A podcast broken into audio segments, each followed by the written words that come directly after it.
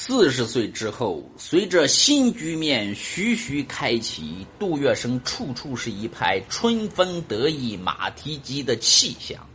在枭雄事业上如此，在风月场上也是如此。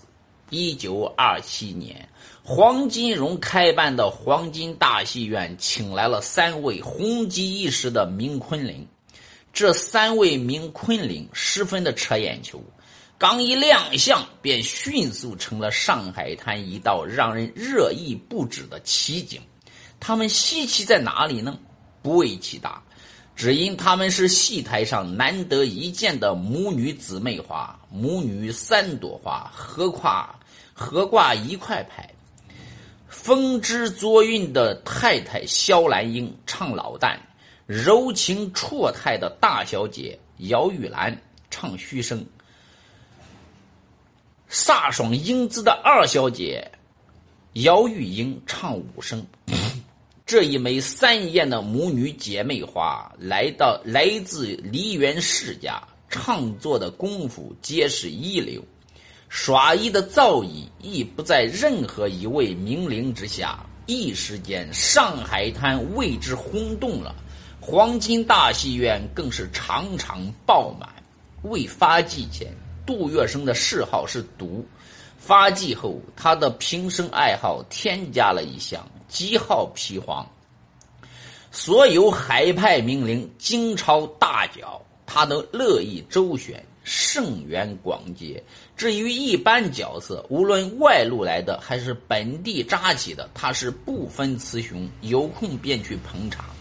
如今听说黄金大戏院里来了这样一般色艺双全的妙人，杜月笙当然要去好生的欣赏一番。哪知道头一次看这母女姐妹花的戏，四十二岁正春风得意的杜月笙就深深的迷了进去，以至于自这以后啊，凡有这母女三人的戏，不管多忙，杜月笙都要在开场前。驱车疾驰赶来，落座之后，便是一次次的沉醉其中。帮会大佬情迷当红戏子，这本就是桃色绯闻的温床，况且这一回还是艳色非常的母女姐妹花。于是乎，上海滩的街头巷尾不久便开始流传一种说法：杜月笙看上了姚玉兰母女三人，耍流氓手段。一朝享尽人间艳福，又单挑姚玉兰做了第四房姨太太，母女三人通杀。很显然，江湖真君子是做不出这种事情的。然而，卷入其中的杜月笙却无法让世人闭嘴，也无法为自己辩解。之所以会如此，那是因为人心都有非常顽固庸俗的一面，无论是他人还是自己。杜月笙一生纵横，但最终他也未能解决这样一个问题：讲情义时，上海滩人人都说他会做人，是正人君子；落到世俗处，街头巷尾，却又总是喜欢把他描绘成青面獠牙的帮会流氓。很多人都说，在当年的上海滩有这样一条规矩：凡是来上海滩打码头的角儿。露眼之前，巡吏都要先到杜公杜公馆拜访一道，男的请安，女的万福，否则根本无法在上海滩立足。因为杜月笙有先过一道手的江湖权势，所以姚玉兰母女三人在登台亮相之初，实则已落入了杜月笙的虎口。还有的说，这母女三人，萧兰英的韵味让杜月笙着迷。两位妙龄小姐的姿色让杜月笙垂涎，而他最先中意的是二小姐姚玉兰、姚玉英。几番风流快活后，却又把大小姐姚玉兰收做了第四房姨太太。拨开杜月笙一向珍惜的江湖羽毛，朝内里看，这种说法虽有捕风捉影之嫌，却也让人有浮想联翩之感。首先一条。很多人说的这条江湖规矩，杜门中确实有人提及过。再一条，在世俗处，杜月笙一向讲究的是同流合污，而不是出淤泥而不染。杜月笙有一句江湖名言：“吃是民工，着是威风，飘是落空，赌是对冲。”在当年的上海滩，杜月笙逛长三书寓可是逛出了江湖佳话的。那时候，工商界名流王小赖进长三书寓应酬买票，出手二十大洋，以赎急阔。但杜月笙是阔上加阔，一掷便是五十块大洋。如果看上哪一个，更不得了，一次花销少则六千大洋，多则一万。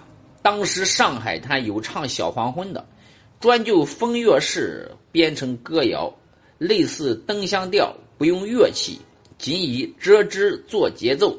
杜月笙便是这《小黄昏》里的风月高手，让人艳羡的活角。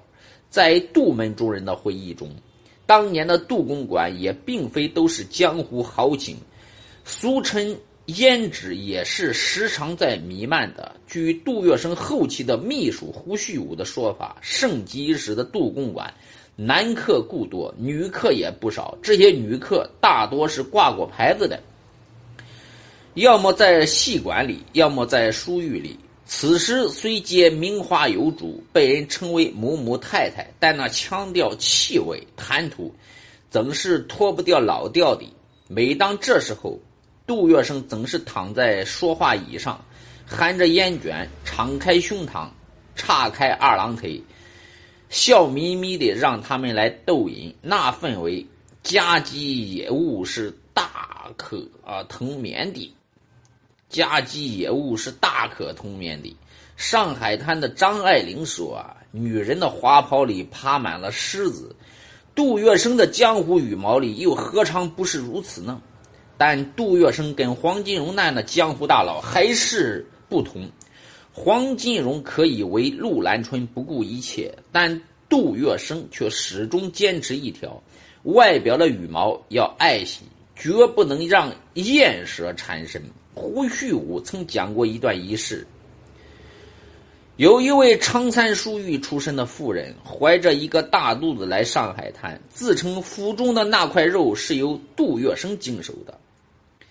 此来，他就是要杜月笙摆出一句话，承认他的地位。杜月笙是什么反应呢？根本不见，只送上一句话：“以后是否还要个个好相见？”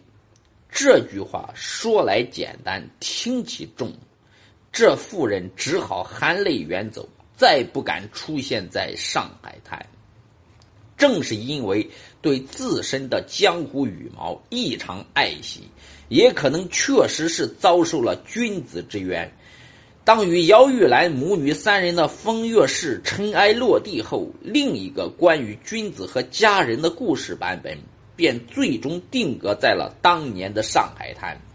娶前三房太太，杜月笙未曾体会过什么是为情所苦、为情所困。原配沈月英是一拍即合，二房三房是提笼捉金丝雀，但到了四房姚玉兰这里不一样了。这母女三人不是一般的命令，而是十分的讲究体面。也很有些不畏权贵的傲气和自尊。自打第一次看这母女三人的戏，杜月笙的杜月笙的确是着迷动情了，但却没有上海滩街头巷尾说的那么肮脏庸俗。他单单只看上大小姐姚玉兰。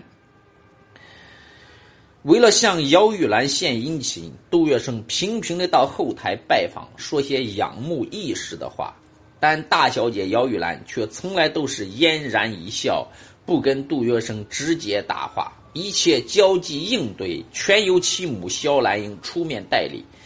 如此，杜月笙便碰到了相思的苦悲。为排解心中的烦忧，杜月笙便拉着兄弟王伯龄去戏院看姚玉兰，想让局外人帮他分辨分辨自己算不算痴心妄想。见王伯龄对姚玉兰也是大加称赞，杜月笙一本正经的说：“我想娶这一位小姐，你看如何？”王伯龄极为赞成，他说：“好啊，你要是娶到了她，闺房中对唱起来，岂不是人生一大乐事？”杜月笙忧伤地说：“就怕很难。”王伯龄诧异地问：“就凭你杜月笙这个条件还不够？”杜月笙深沉地叹气说：“哎，你有所不知，他们是讲究老规矩的梨园世家。那位老太太好厉害，三母女形影不离，捧她捧到今天，我还不曾跟他说过一句话呢。”王伯龄笑着说。看来佳人能厌谦谦君子，这话一点不假。他们在黄老板的戏院唱戏，你居然为说不上话犯起了愁。我看不如让黄老板再为你担次大媒，直接帮你提亲算了。再说你现在声誉日隆，身边正缺一位贤内助。王柏林这番话既点出了光亮，也点到了杜月笙的痛处。他此前的三房太太，一个是鸦片烟鬼，剩下两个是不能交游的金丝雀。在上海滩的台面上，他的确缺少一位风光体面、似应玉如的杜太太。杜月笙感叹一声，对王柏林说：“哈，门路就在跟前，眼前，我居然忘了。”这事体果真能做得？王伯龄说：“不仅做得，而且是越快越好。”于是，杜月笙驱车去了军培里黄公馆。但到了黄公馆之后，杜月笙没有照王伯龄说的去做。一来，他觉得自己毕竟已经三娶，让暮年情感失意的黄金荣再来为自己做媒不妥当；二来，黄金荣要是出面的话，动静太大，姚玉兰势必会感受到压力。他不愿强求，只想成交，因为有这样的想法。见过黄金荣，简单聊几句闲话后，杜月笙便去寻黄金荣的儿媳妇，实际在打理戏院生意的李志清去了。见到李志清，杜月笙先试探性的问了一句：“妹妹，肖兰英儿跟你蛮熟啊？”李志清说：“我跟他蛮好的呀。”杜月笙顿了顿，又笑了笑，然后向李志清说出了心里话：“我蛮喜欢他家的大小姐，妹妹，你能不能带我去试探一下？假使我想娶她，是否有可能？”听到杜月笙把话说的如此的低姿态，李志清咯咯的笑了。他打趣说：“杜家叔叔啊，我感觉到你好心诚呀。”那我就帮你说说去。隔天，李志清找到肖兰英母女，将杜月笙的心事一说。肖兰英的表情有些出乎意外。肖兰英问：“杜先生可是认真的？”李志清说：“实话告诉你，我都能感觉到杜家叔叔的诚心。”姚玉兰这时说了一句：“这么些天，他只远观，近处从未有过不敬，他该是真诚的。”这句话一出，基本就是委婉的表明了心意。肖兰又有些不甘心自己的女儿去做小，刚要开口，不想这时候姚玉兰干脆提出了她的两项条件。她说：“我有两项最低限度的条件，劳烦志清姐姐代我向她说明。第一，必须公开宴客成亲；第二，必须和那三位夫人分开来住。”接过姚玉兰的话，肖兰英说：“我们晓得杜先生有声望、有才识，可拜倒在玉兰石榴裙下的少年子弟，那也是不少的。